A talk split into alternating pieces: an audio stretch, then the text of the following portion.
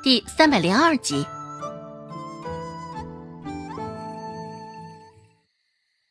孟婆子听着，现在也只敢低着头瑟瑟发抖。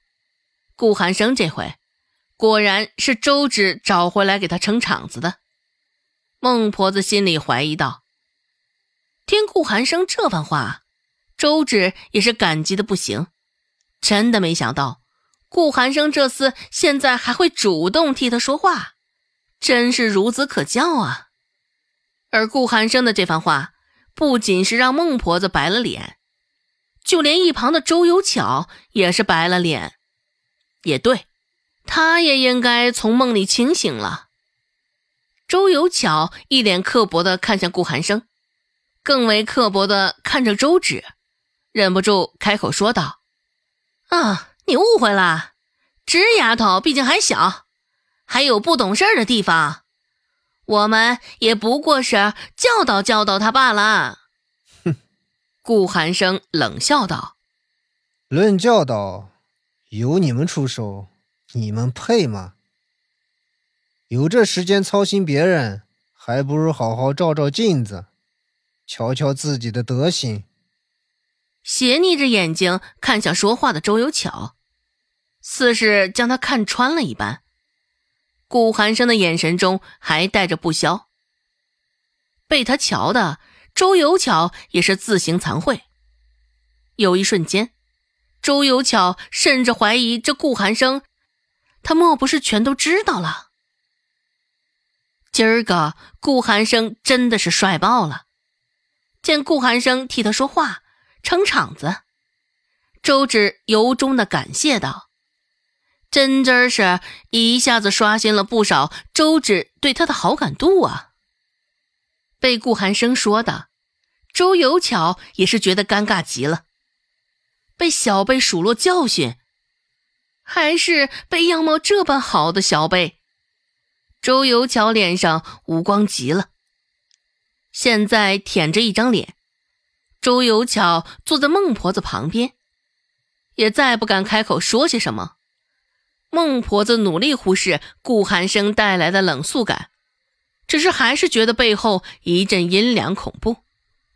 硬着头皮，孟婆子干干的回答道：“这，我这一向都是这般讲话的，也没有尊重不尊重什么的。刚刚那般对周芷讲话，也只是爱之深，责之切。”哎，没有恶意的。这般生硬的理由，孟婆子就连自己听得也是脸红害臊。顾寒生也没有搭理他，身为不肖的冷哼一声，哼，眼神也没有在孟婆子身上停留。也是，像这般不可理喻的老婆子，与他争了赢了，又有何意义？况且这孟婆子的劣根性也摆在人眼前了，说再多也不过是多费口舌罢了。罗氏给顾寒生盛了一大碗糟米饭，还是取的锅中间的部分，与其他部分相比更柔软几分。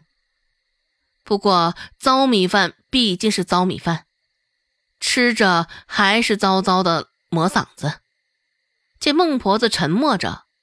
一张脸拉得老长，罗氏的嘴角也不自觉地微微上扬起。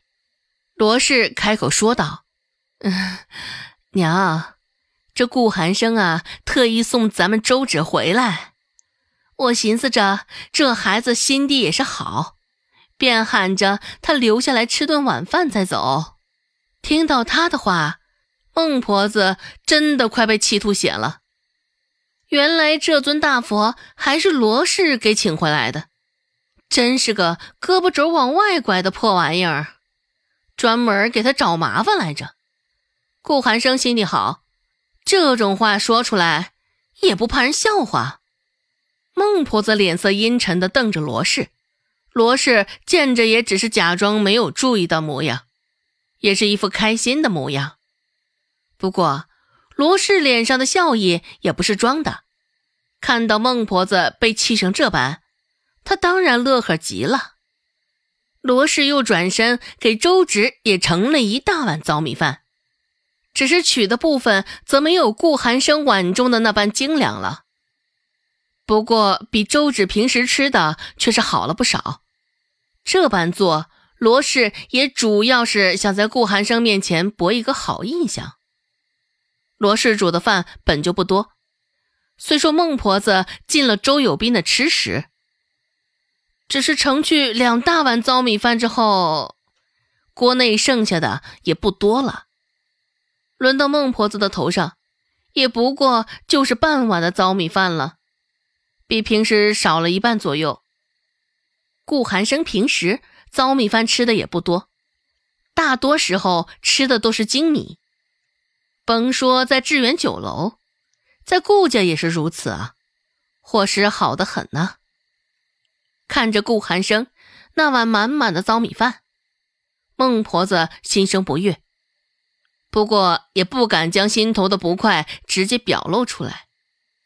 孟婆子眯着眼睛，黑着一张脸对罗氏说道：“哼，这从哪儿学来的这招本事？胳膊肘往外拐的倒是挺欢呢。嫁进周家这么多年了。”眼里还有没有我老婆子这个人？没错，我就是这个家里的狗。你们呼之则来，挥之则去。孟婆子对罗氏的偏见也是很深了。自从小的顾寒生是她领进门的，孟婆子心里也是越恼火，情绪也甚是激动。一时之间，竟对着顾寒生说道：“寒生啊，你莫不会是特意赶在这个时候送我们周芷回来的吧？”孟婆子说话甚是阴阳怪气，语言之间的嘲讽意味也甚是明显。这不就是在说顾寒生觊觎这一顿晚饭吗？这般说的。就像顾寒生没有吃过饱饭一样。